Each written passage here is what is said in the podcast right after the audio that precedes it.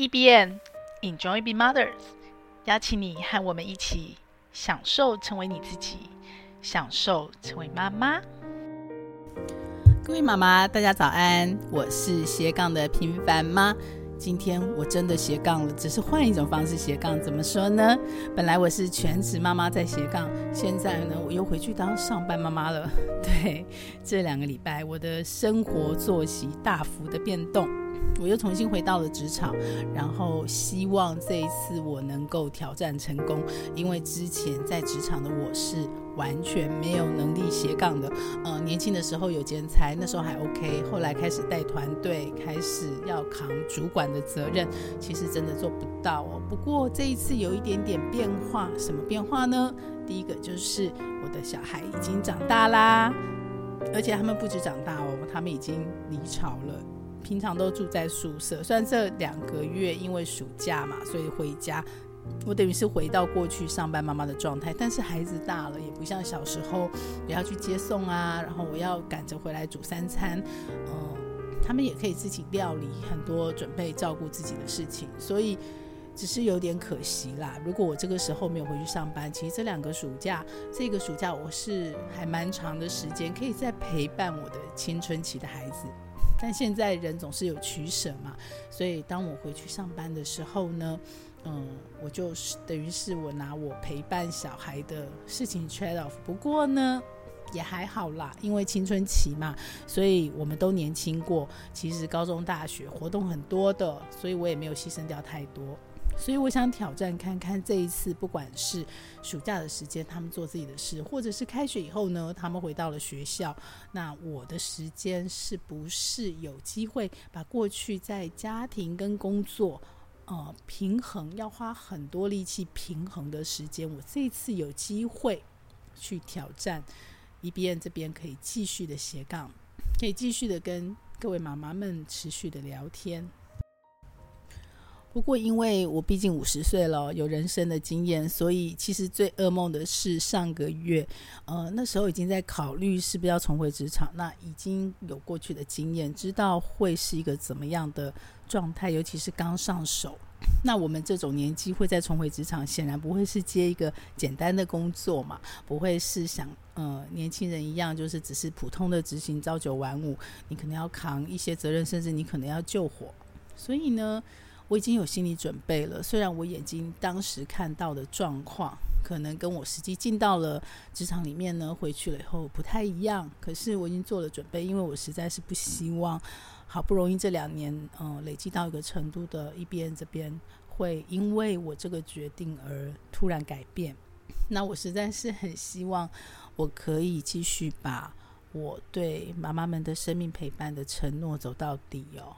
所以呢，上礼拜真的是，呃，应该讲上个月六月的时候，不管有成没成，但是我真的是疯狂的在在所谓的备份备档，什么意思呢？就是，呃，至少到九月吧，我疯狂的在采访，然后我疯狂的，呃，把我本来预计一边下半年要做的事，如果如果如果我现在做得到，我就把它压缩在那一个月完成。所以大家可以想见哦，就是嗯，我的 podcast 其实双人采访是比较困难的，因为自己单口，我只要想办法抓到时间，我都可以随时上线。虽然还是很困难，因为呃，实际测试以后两这两个礼拜，我几乎每天晚上都很晚回家哦。那最重要的是，又回到以前的状态，就是你回到家以后只想躺平，因为白天在公司太烧脑了，太辛苦了。然后不是呃事情复杂，也不是事情困难，我觉得比较多的是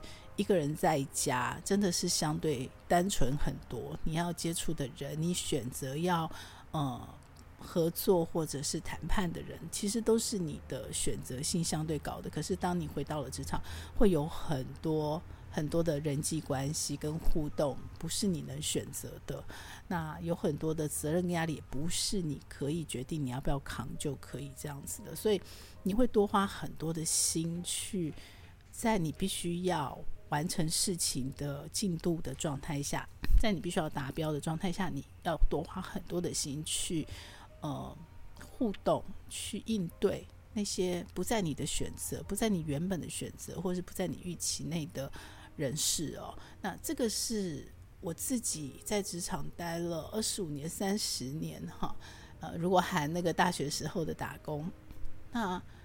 突然中断了两年，这次是足足的两年。二零一七其实曾经中断过三个月，然后但是那三个月跟现在一样，我其实都还有接案、接顾问，然后又很快的再回到职场。然后这一次中断了两年，再回去，我最深刻的感受哦，那这个也是二度就业的妈妈，如果有一天你重回职场，我相信会是一个最大的不适应跟要调整，因为。嗯，我自己才不过中断了短短的两年哦。其实我那时候决定要回去不回去，我最大的纠结就在这里，就是一个人很自由哦。那虽然一天也是工作时间没有比较短，工作的效率其实更高。我一天可以完成好多件事，回到职场一天可能预定完成五件事，结果只能完成一件事哦，那个效率差很多。但是呢，我相信它是一个过渡期哦。之后我正在试着把这两年学到的 Notion，然后回去把它扩大到团队身上，团队的应用。它在我身上一个人的效率，到了团队身上是不是会变成呃三个人就三倍的效率，五个人就五倍的效率呢？我不知道，我正在试。那但是这两年这样走过来，我也把 Notion 用上手，我非常的确定，再回头看到。以前在职场团队使用的方法，其实是我的方法哦，因为也是我当时留下来的方法，我带的方法，当时觉得很有效率。我现在回头看，很明确比对，就发现哇，天哪，怎么这么噩梦？然后天哪，怎么那么多重工，那么多白工，要浪费那么多时间？所以，嗯，虽然很纠结哦，就是。一个人在家，我很累的时候，我可以随时停下来练一下气功，我可以随时停下来练一下钢琴，我可以随时停下来做一个小运动哦，伸展一下筋骨。这些在办公室都不能做。也就是说，我回去的这两个礼拜，其实第一个中断的就是钢琴哦，因为我平常是用零碎时间在练钢琴。那回到办公室后，这个当然就不可能了，因为回到家时间也晚，出门的时间也早，你没有机会在家里练钢琴。然后第二个，我被迫取舍中断，其实是运动。我曾经试图就是早上的时间还是维持我正常的运动，但是我又想斜杠 EBM 嘛，所以当事情排挤做不完的时候，我就必须要有优先顺序。那最后被牺牲的还是运动，但是有过去的经验哦，因为嗯、过去十几年我为了要运动，那时候是上班妈妈，而且小孩还小哦，我真的是。换过了各种方法，所以我一点都不害怕，我一点也不担心或焦虑，就是我很有自信，这个暂时放下是随时可以捡得回来的。只要这个阶段的呃这个调整跟风头过了，其实是没有问题的。所以呃，我相信啦，就是到了五十岁，真的是历经了太多的变动。如果你现在是二十几岁甚至三十岁的新手妈妈。我觉得你会很冲击哦，就是那个变动实在太大了。好，但是等到你走到像我们一样四十岁的时候，你就会发现，哎，每一个阶段你碰到变动其实都很大。只是新手妈妈最最可怕的是你没有基础，没有经验。那，嗯，现在的环境也没有一个很明确的系统去告诉你，去带着你，去引领你该怎么去接面对整个变动哦。你怎么去，呃，接受这个环境的改变，然后慢慢慢慢的带动自己内在的转变，然后把这个调整变过来，这件事情还不是很友善哦，所以，呃，新手妈妈是最辛苦的，是最辛苦的。但是，一旦你开始接受了妈妈的这个身份，然后你也开始慢慢在一次又一次阶段性调整的情况下，一次一次抓到你自己变动的节奏，一次一次抓到。我之前真的很喜欢这本书，也强烈推荐给妈妈的，就是嗯、外在的改变，然后你要怎么样同步，或者是先，或者是后都没有关系，但是你慢慢的带动你内在的转变跟改变一起，也就是那本转变之书哦，它影响我真的很深。那我也很希望，嗯、当我看过那本书，我也通透明白那本书的时候，我心里对于转变跟改变是非常有底气的，虽然。虽然你在那个当下，你的身心灵还是还是很纠结，还是很辛苦，还是很疲累，甚至可能会有一些恐惧、焦虑。即使嗯、呃，我说的这么淡定哦。我现在说，可是还是会有一些压力，还是会有一些焦虑，因为我在做没有做过的事嘛。那没有做过事情，对于未知，你一定会有。可是你的害怕不是像过去那种没准备的害怕，你知道会面对，然后你知道你会过去，你知道透过身子会过。对，所以那时候我最大的纠结是。啊天哪！我要放弃一个人在家里，虽然很累，可是工作得很愉快，因为大部分时间都在做我自己喜欢跟想做的事。那回到职场可就不是了，可就不一定了，而且很可能大部分的时间你在做你自己讨厌的事情。可是那这样为什么还要回去呢？对不对？为什么还要回去？嗯，其实以前的我不会在这个时候跟大家说我回去了，我会等到我回去成功了，我已经转过来了，然后我才会跟大家分享，我甚至于可能不分享，对。我我一向我没有在妈妈面前避讳，就是上来我会任何决定，我会先做好 worst case 的准备哦。那除了 worst case 的准备，某一部分我会比较低调，就是好学生性格，就是我会等到我成功了再来分享。那如果中间失败了，没关系，别人不知道嘛。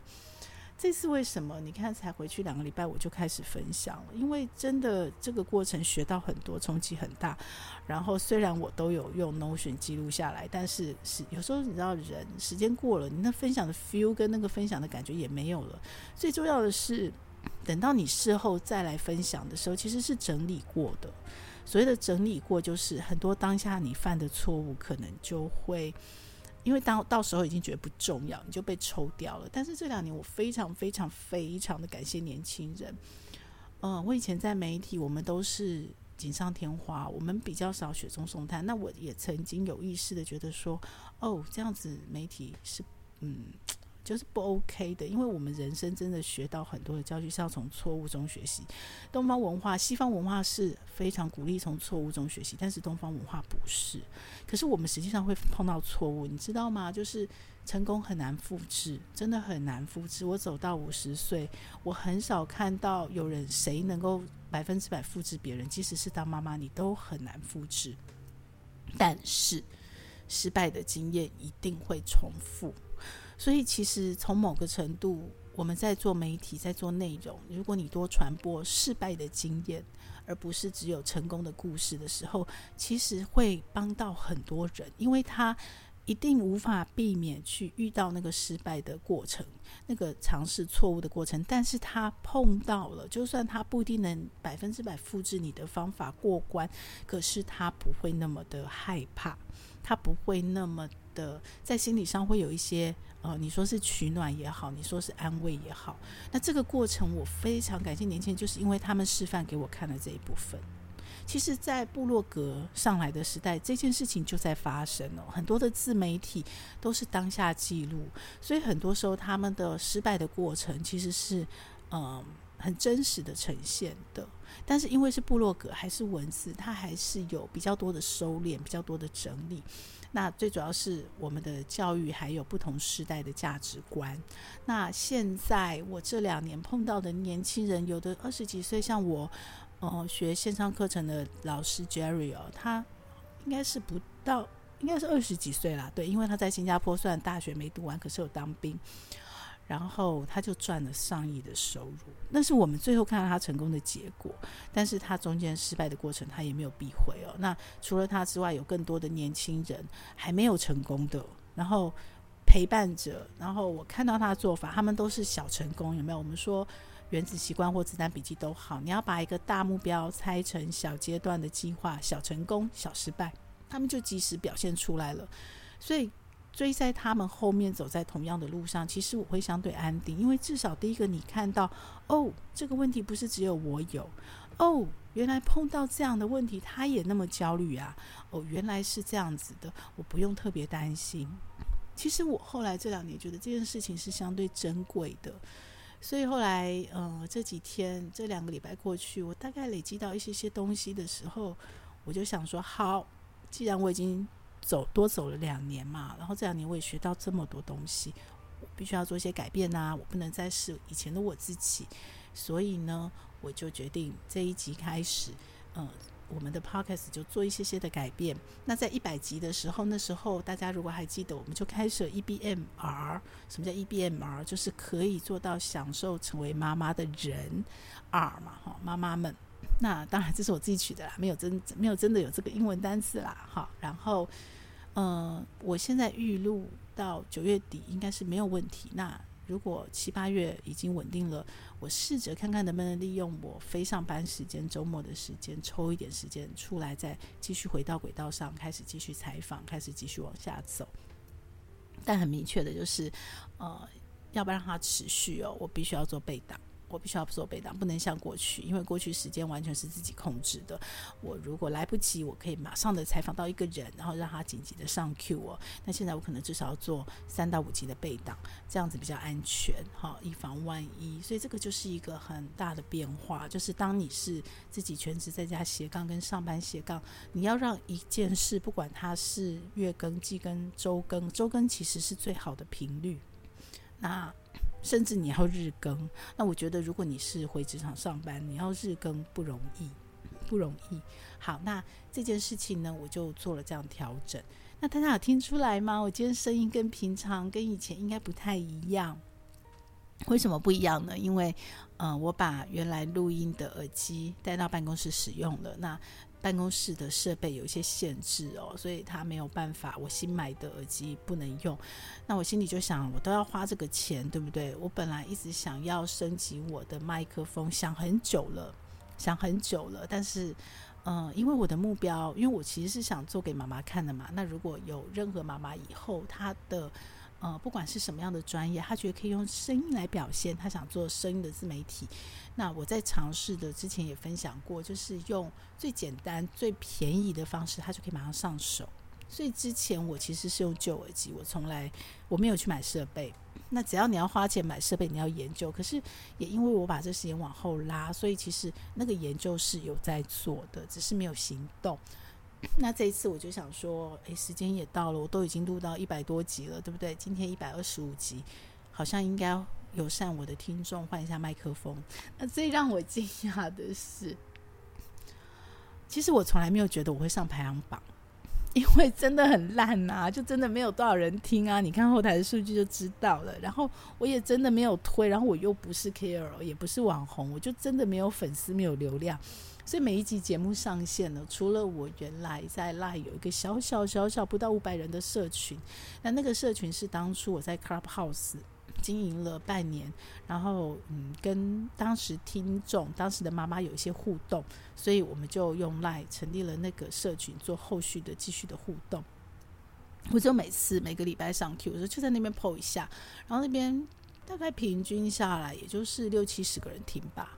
不过后来百吉冲是做了 EBMR 以后，有可能是我邀访的来宾他们有做分享，所以呃听的妈妈变多了，然后现在平均一起大概都有一两百的位的妈妈，我不确定不扣除重复听啦，我不确定那个数字是怎么计算的，但是就变多了快几乎两倍哦。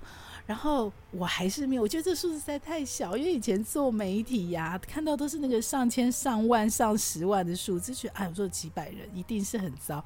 然后虽然我在 Podcast 后台看到的是我已经在前段了，可是我也很清楚，只要在排行榜啊，第一名跟第三名跟第十名跟第三十名那个数字是落差极大的，所以即使我在前段，我觉得我大概也是几千名之外吧。对，几千名吧，所以我从来没想过看排行榜。后来是因为为什么？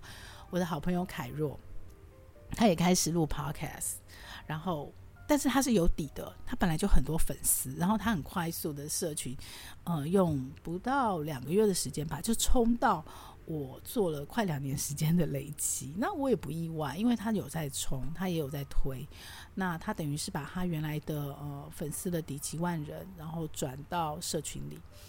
然后，那我就想说，那我没推，其实我推可能也是那个数字，因为我没有底嘛，所以我就没有觉得怎么样。结果他录了呃，应该不超过五集还是十集的 podcast，他有一天他就发布说他上了排行榜，诶，这我就惊讶了，因为我知道凯若的底比我厚得多，但是他才刚开始，然后他的呃社群 base，虽然它有粉专，但我们知道嘛，现在粉丝团其实触及人数的效果真的很差，所以如果你有十万，有可能看到的不到三千。所以当这件事情被压缩以后，其实落差就没有原来的那么大了。所以。我就想，就好奇啦。那我现在在排行榜哪里？我做了一百多集，然后也做了快一年，到底现在是一个什么状况？所谓的我的 Podcast 后台显示的前段那个状态，到底是一个什么状态？我就好奇，然后我就去查榜，我真的很压抑耶。总榜当然还很远很远，因为总榜实在有太多厉害的人了，然后太多精彩的内容。可是分类排行榜。天呐，我竟然在百大里面耶！而且在特定国家的分类排行榜，呃，比方说像台湾的亲子啊、，parenting 父母，然后它还有一个好像是家庭跟孩子吧，family and kids，那是一个更大的排行榜。那亲子 parent parent 是一个更小的分类，我竟然有冲到排行榜的前二十名，真是让我太压抑了。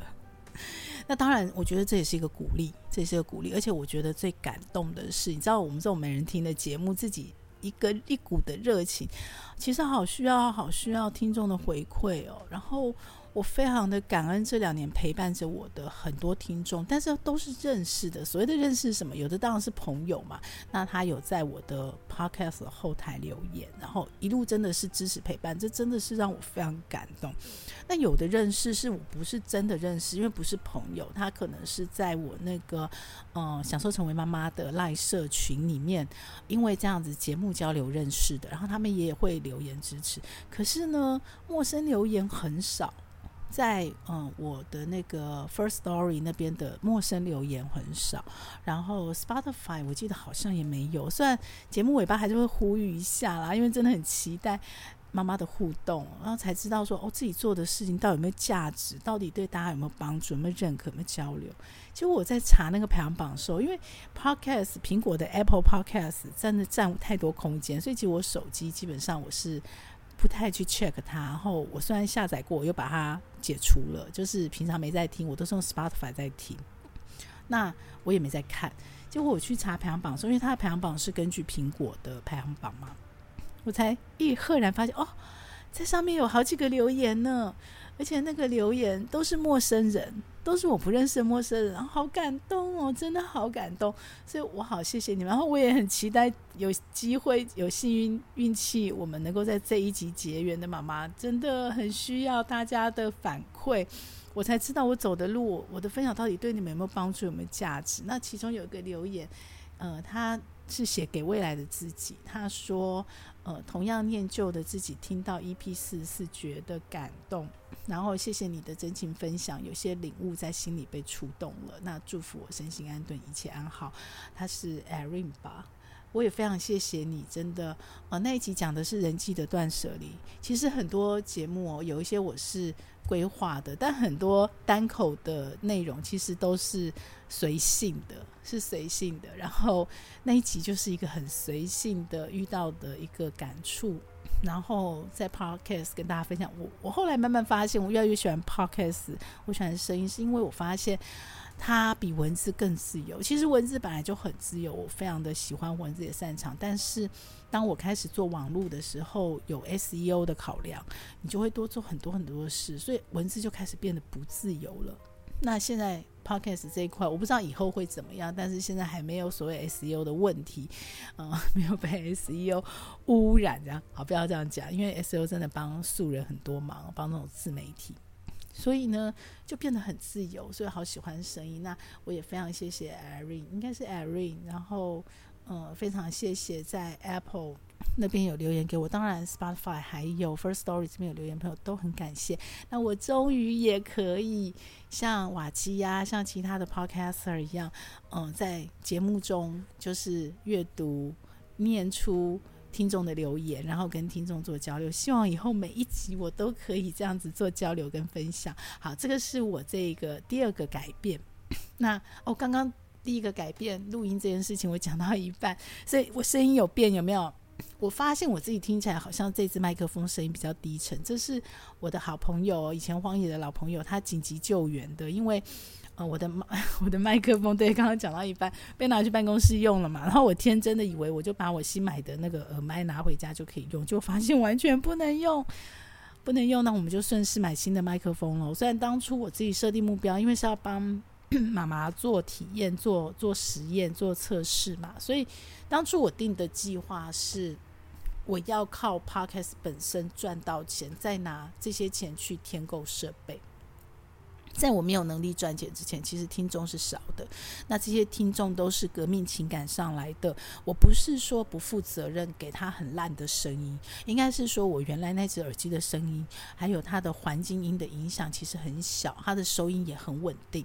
然后用我这种平常人、平凡人的耳朵听起来，那个音质的落差，除了偶尔有爆音，呃，我用方法来控制之外，其实没有特别差。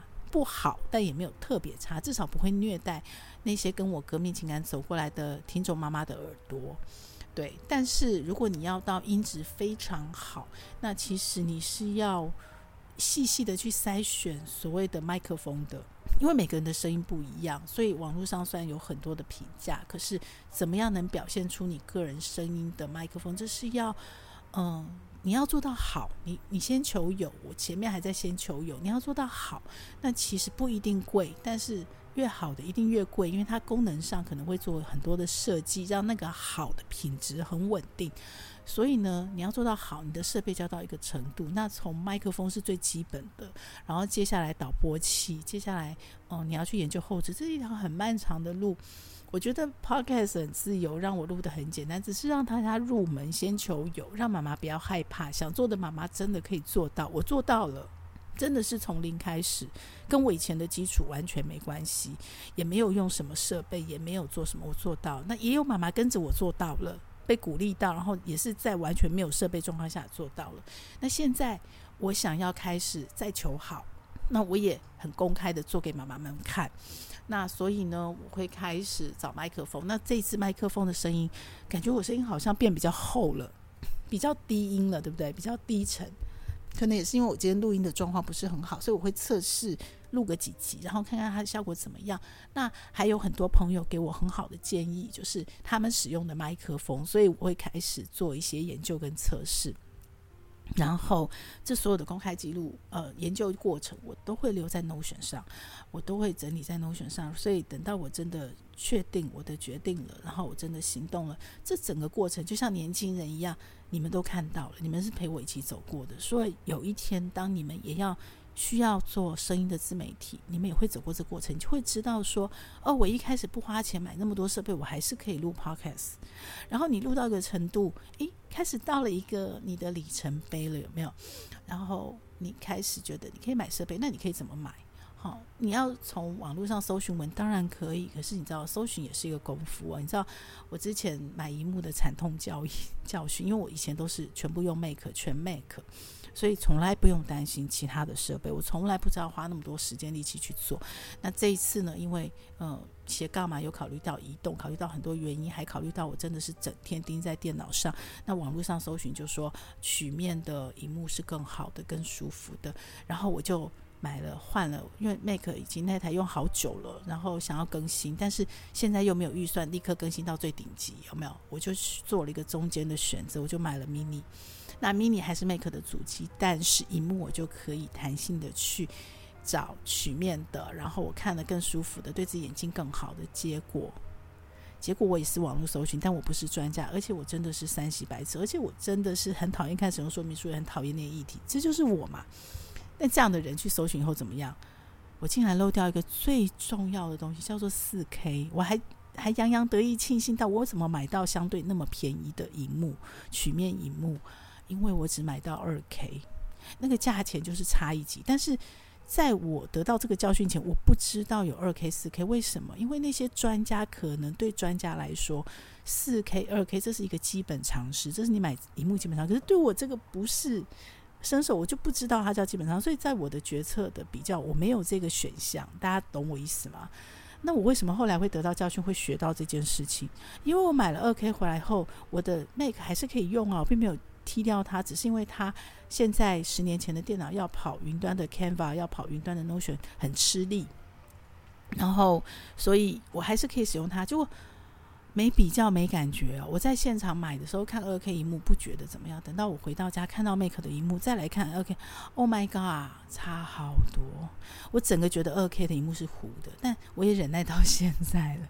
等到有一天我做用这个荧幕做的很多事情赚钱，我还是会升级。那只是我要升级回 PC 的四 K，还是就直接升级回我所谓的 Mac？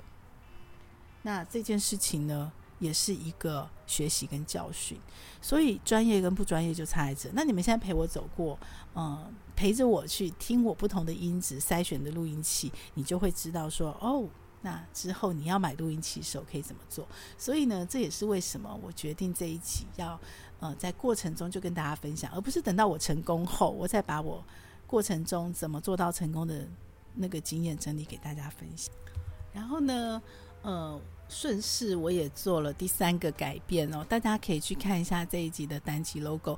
之后我 E B M 会有 EBMR 的一个专属 logo，然后我的那个双口采访，如果是他不是享受成为妈妈的妈妈，他可能是呃我们在享受成为妈妈这条路上我们要学习的各种不同的事情的所谓的专家，不管他是男生女生，那他会有一个就像蓝水老师那样的 logo。那还有我自己的单口，本来都一直是 EBMR 呃 EBM 的这个节目的那个最开始做的 logo，那个 logo 其实很简单哦，就是用 Canva 做的，然后上面是享受成为妈妈我的节目名称嘛，那下面是我平凡妈，而我背后我把 EBM 的那个招那个所谓的品牌的 logo 当成了平凡妈的靠背。其实我的那时候的设计发想是觉得。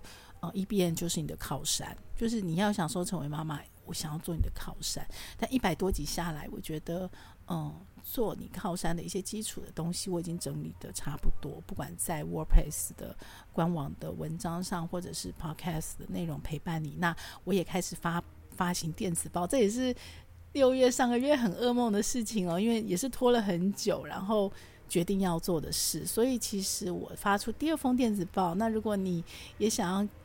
那就是一个真的是整理了，就是我把我这两年来做的 podcast、做的 WordPress 的文章，甚至 YouTube 的影片散在各处嘛，然后它都是，嗯、像我刚刚说想到什么做什么，比较没有主题式的规划。那电子报就是比较主题式的规划，而且不只是，呃，单份电子报有主题。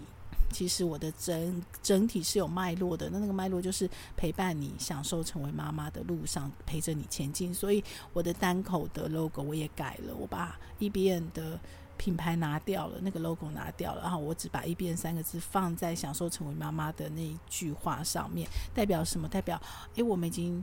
走过了一边不是靠山，一边是陪伴你享受成为妈妈。也就是说，我们有了基础，我们打好了底，那剩下的路程，我就是在旁边陪着你的。一边就是在旁边陪着，一边不是等于我，也不是只有平凡妈。其实我们希望以后有一群的享受成为妈妈的妈妈陪着你，让你看到我们为什么可以享受成为妈妈。我们每个人是什么背景？不是每个人都是顺风顺水的，然后都是呃。基础很好的，有很多各种不同的妈妈，这是我做 EBM 妈最大的心愿跟期待。因为平凡妈只是平凡妈一个人的经验，可是妈妈真的是千百种，然后各种不同的背景、不同的价值观、不同的专长、不同的取舍。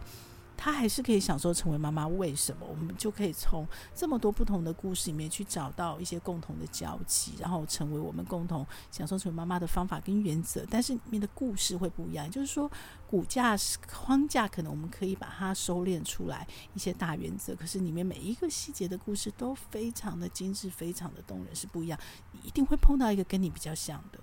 所以你会知道这个世界上有人陪着你，你不是孤单的，你不是一个人的，你是嗯，而且那些陪着你的人，他他也正在走这条路，或者是他可能已经走过了。像我很多，我现在回头看新手妈妈，啊，会心疼，但是都会微笑，因为我已经走过了。然后我知道，OK，这都是必经的过程，但是你走过了，你其实就会很棒哦，你会体验到后面很很甘甜的部分，所以。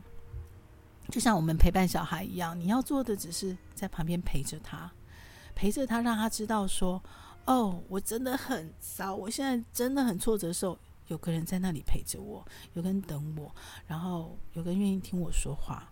有个人，就算我们两个什么话都不说，安安静静的，但是我不是一个人，就这样子。所以我把那个 logo 也改掉了。那最后呢，我在这两年呢，我其实是有呃上一个课。那本来我们要成为 partner，他的课也很棒，但是我实在是。没有余力再去做更多的、更多的合作了，所以我上完他的免费课程，那那十天、十四天免费课程也非常的棒。我会在现在开始的连续十四天哦，然后去跟大家分享这课程。我不会分享课程内容，因为它是免费的，而且很短，时间就十分钟一天，所以我会把那个连接留在说明栏，妈妈可以自己去听，因为你会有你自己的启发。那我会在。呃，连续十四集的单口的结尾，分享我自己的启发，我上了那个课的启发，然后我的作业，然后你听了你喜欢，或你觉得对你有帮助，你也可以回头去听他的课，因为是免费的课程在 YouTube 上，所以你就可以自己写下你的作业。我自己觉得。这也是享受成为妈妈的方法之一，很有帮助。那当然，你上完以后，这个免费是抽精华嘛。你如果觉得对你很有帮助，你自己想要再上更进阶的课程，这个你都可以自己再去铺陈。那如果有这个需要，也可以留言告诉我，我再帮你去接触我的那个好朋友老师，然后看可以怎么样做延伸。好，那这个也是会增加的。然后今天我就会跟你们分享他的十四天的第一天的内容。好，那这个内容呢，我也刚好带到我，因为有这么大的一个转折，我这个人是习惯性的，就是每一个阶段我都会做一下，你知道做结案报告，所以我也利用这六月的这个机会，哦，六月真的做了好多好多事。我回头去盘点，我怎么样在这两年把一个人当一个团队操，真的 Notion 帮了我很大很大很大的忙，如果没有 Notion，我做不到。那我做了很多事，做了什么事情呢？啊，我必须说我很认真，我非常的努力，因为我在做我自己想做跟喜欢做的事，所以不觉得累，然后你也不觉得真的是十足的工作狂。那刚好小孩也都离巢嘛，所以意外的离巢，这都不是我原来规划的，所以我一天几乎只睡，平均大概只睡五个小时。那五个小时呢？我扣掉做家事、摸鱼、跟猫玩、运动，还有我刚刚不是说吗？每做一段时间，我就会起来练一下气功，弹一下钢琴。这种时间全扣掉，我一天平均至少工作十到十三小时。然后呢，几乎每天都在上班，每天都在工作，包括六日。除了我陪伴家人，我会把它排开。六日时间当然相对短，我都在补前面一到五做不完的事情的洞。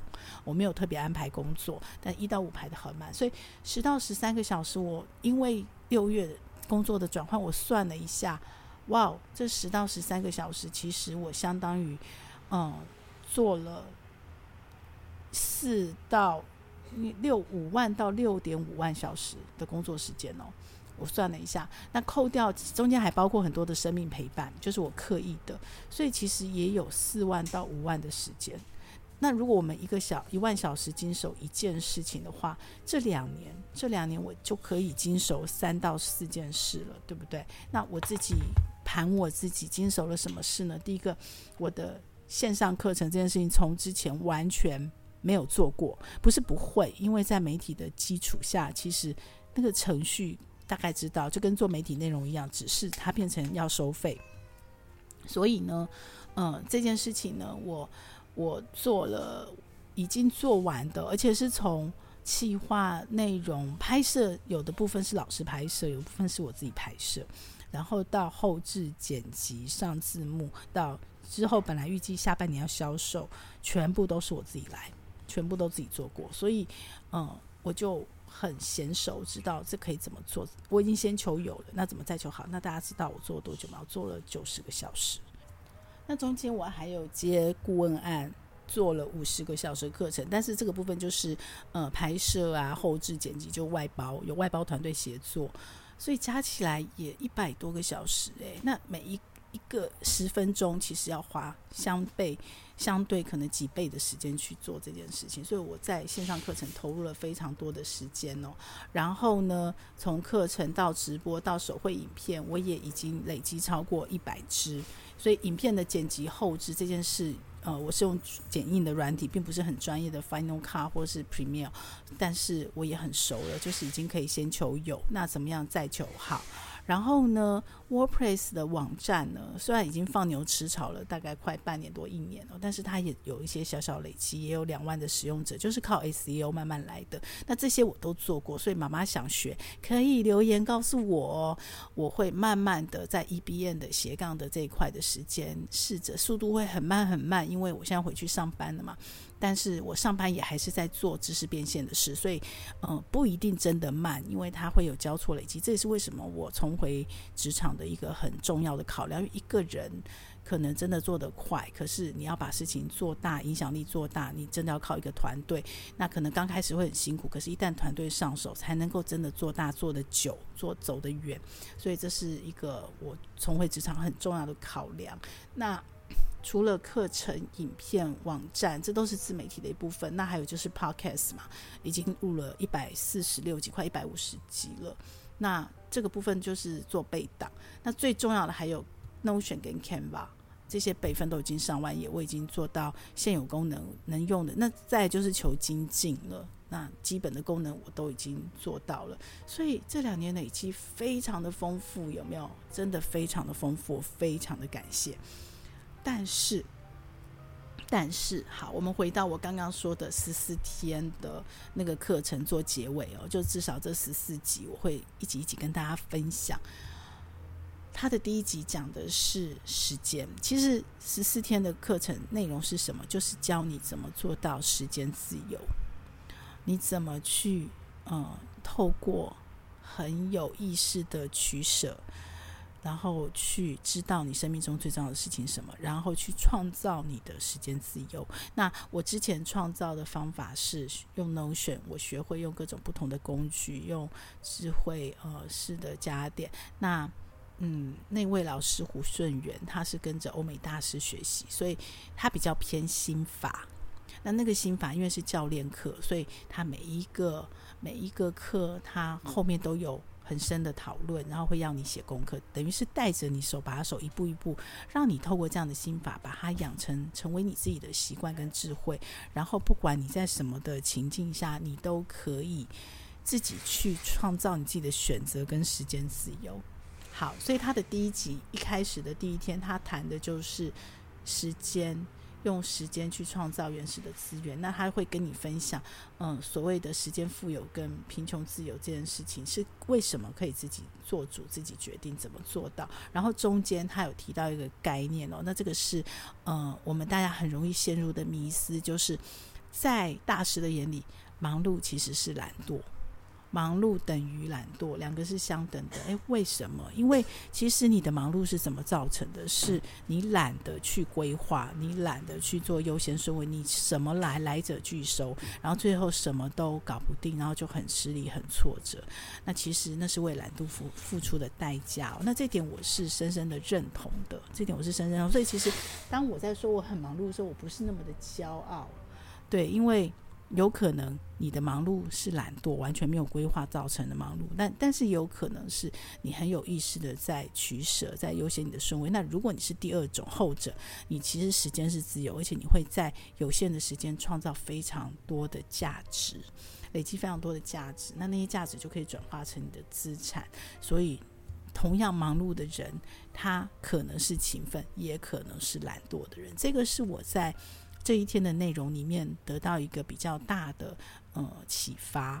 那我自己呢，他最后留下来的作业是要你列出对你重要事物的清单啊。我的清单是什么？我念给大家听哦。第一名，第一个最优先就是生命陪伴。那这个我其实有在其他节目内容已经分享过了，就是包括我的家人啊，我的猫，我的老朋友跟好朋友们，我的这些最亲近的人。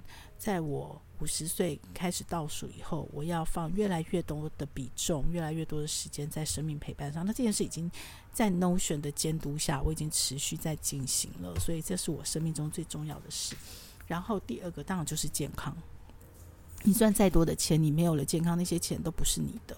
你你的过去的辛苦都是白搭。你千万不要赚了很多钱，最后变你的医药费。然后再还有一个原因是，我不想成为子女的累赘。你赚了钱给子女，哈，那子女领不领情是一回事。但如果你不健康，久病前无孝子，这是真的，这绝对是真的哦。所以把自己的健康顾好。那就算你没有赚到那么多钱，我们不需要，我们只求财务自由，不求财富自由。为什么不求财富自由？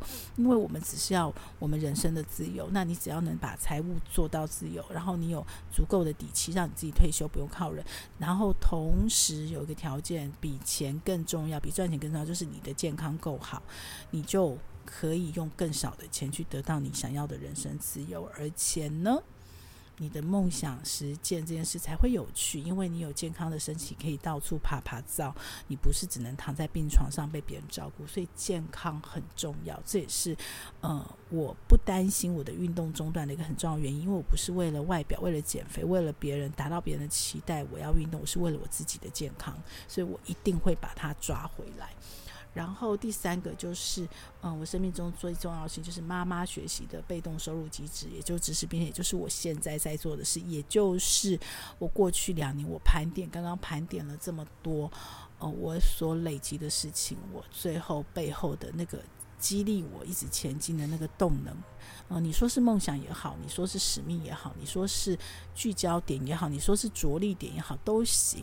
但重点是那件事情，它确实存在着，明明白白。然后它给我所谓的勇气、跟时间、跟呃心力，去往那边持续的累积。那我也累积了，刚刚算起来是四万小时啊，四到五万小时，这是一个很可怕的数字啊。所以很认真的我去做了这件事情。然后第四个就是回到我自己啦，我的投资理财的被动收入机制。那这个被动收入绝对不是只有十年千万钱赚钱那个部分哦，因为嗯，你如果有看《富爸爸穷爸爸》就知道，其实被动收入还有一块，其实就是要创业啦，系统。你把所有事情系统化之后，呃，让别人来帮你赚钱，哈，把你的资产扩大。那我现在在做这件事情，那我也希望这件事情我能找到一个模式，我就可以复制到妈妈的身上。也就是说，你们不一定会跟我一模一样。我们刚刚说了，成功是无法复制的，但是我中间经过的失败、一些挫折、一些错误，我的错误尝试都让你看到了。所以，当你碰到一样错误，你不会害怕，你知道你可以再前进，你甚至知道哦，有这样的方法，那适合你自己的方法什么，你就。你就有脉络可以找到你自己突破难关的方法，所以这个系统，那我觉得时代在改变，过去很困难，你没有背景，你没有家世，你没有钱，其实你很难这么做。那现在，呃，创业其实也没有变简单，但是很多入门的门槛变简单，但是入门门槛变简单，你后面要精进难度就变高，所以持续不断的学习，然后试着去创造你这个系统，大跟小都好，只要是你自己的就最好。OK，创造你自己的自由。然后最后，嗯，我的重要事情是，我想做徒步环岛、徒步全岛，在任何地方，不是环岛，是全岛。然后，不管是台湾的山林、台湾的自然、台湾的人情、台湾的城市，我想在我还有健康、我的有生之年还能够走路的时候，我想用我的两只脚踏遍台湾土地的每一寸。当然，这个是一个梦想，太大了，因为有可能。三千公尺以上高山，我去不成，或者是只能去少数。但是只要我能够到的，我希望这是一个最终的目标。我希望能够用我的双脚踏遍每一个地方，然后那个踏遍不是走过而已，是我可以在我的 Notion 上留下每一个地方我走过的痕迹，也就是。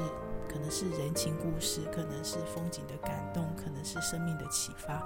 这是我自己纯粹为我自己，我很想做的事，因为我喜欢。我觉得，嗯，每一次在那样的过程里面，其实得到最多跟最受感动的，受到最多启发是我自己。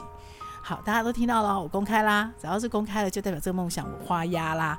那现在这件事我完全做不到，我只能在台北市、新北市这些移动的地方，用另外一种心情。呃，之前是用微旅行的心情，现在是用徒步全岛的心情，重新再认识我熟悉的领域。但是我的一辈子不会都在这里转嘛，所以其实我希望慢慢的、慢慢的，随着我的财务自由，慢慢的、慢慢的，随着我那个被动收入的系统这件事情越来越成熟，越来越独立，然后越来越不需要我投入这么多时间去运作它，还可以自己运作的时候，我就可以把那个时间抽出来，转换成我的两只脚，健康的两只脚，我可以走遍台湾，去认识更多的人，去看到更多的美好，去记录更多的故事。那等到我离开的那一天，这件事情有价值留下来被大家留着，然后使用也好；没有价值，然后我自己就带走，它就消失也好。但是我自己，我相信，如果我做这些事情，嗯，最后闭上眼睛的我是满足的，是觉得这一辈子我够了，我不会有遗憾的。那所以这是为我自己做的事。好，那你的快乐作业是什么呢？你生命中最重要的事情是什么呢？你看，没有一件事情是 上班赚钱，有没有？其实到最后，钱真的是用来交换你的美好生活。你觉得最重要的事情？那我不知道以后答案会不会改变，但我现在的答案是，到生命的最后一刻，人生最重要的是什么？我依然认为是关系。你做的所有的事情，都是为了那个关系，那个关系之间流动的爱。所以呢，所以呢。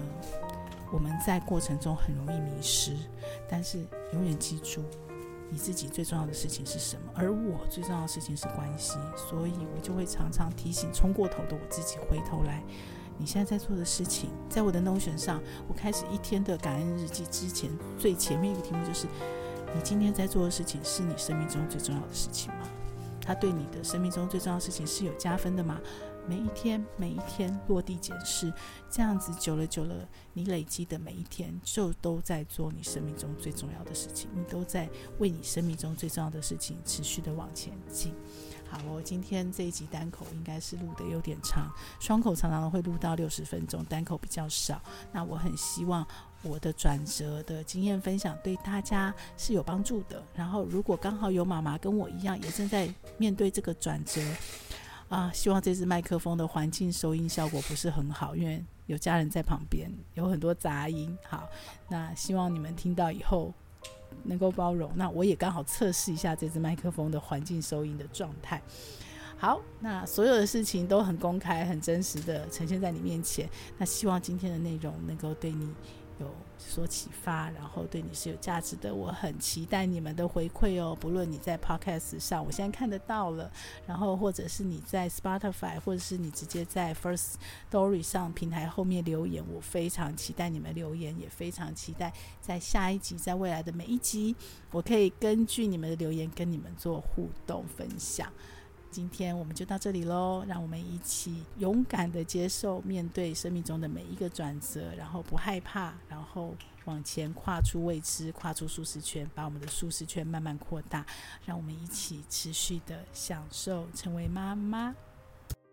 这个节目会在各大 Podcast 平台播出。如果你喜欢我们的节目，欢迎你把节目分享给你的亲朋好友哦。也非常的欢迎你留言，告诉我你想听什么题目，告诉我你享受成为妈妈的诀窍。